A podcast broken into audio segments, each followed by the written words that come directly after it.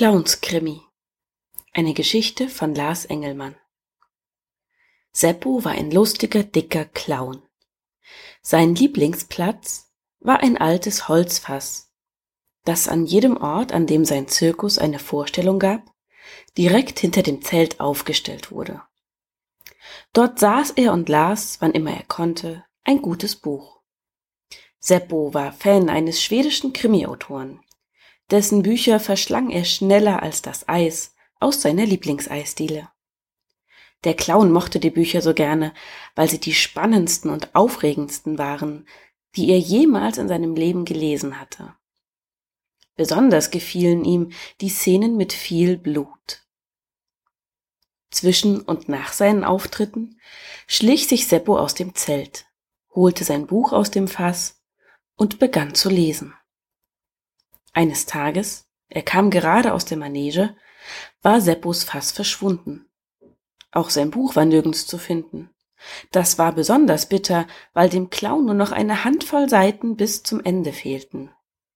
Eigentlich wollte er die bis zu seinem zweiten Auftritt an diesem Abend lesen, damit er sich ganz darauf konzentrieren konnte, ohne darüber zu grübeln, wie der Krimi ausgehen würde. Jetzt dachte Seppo nicht nur über den Fall der ermordeten Schmiedin, sondern auch über den Fall des verschwundenen Buches nach.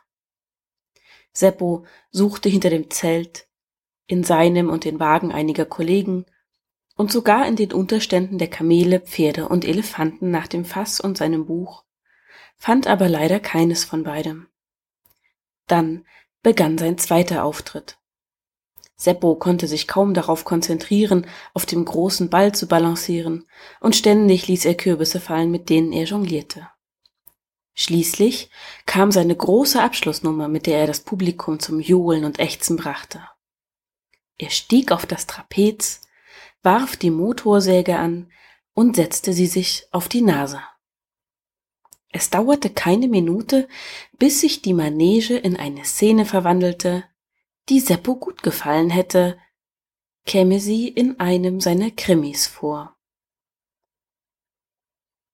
Unter der Zuschauertribüne stand Klaus, der dumme August, und lehnte auf einem Holzfass mit einem Schwedenkrimi darin.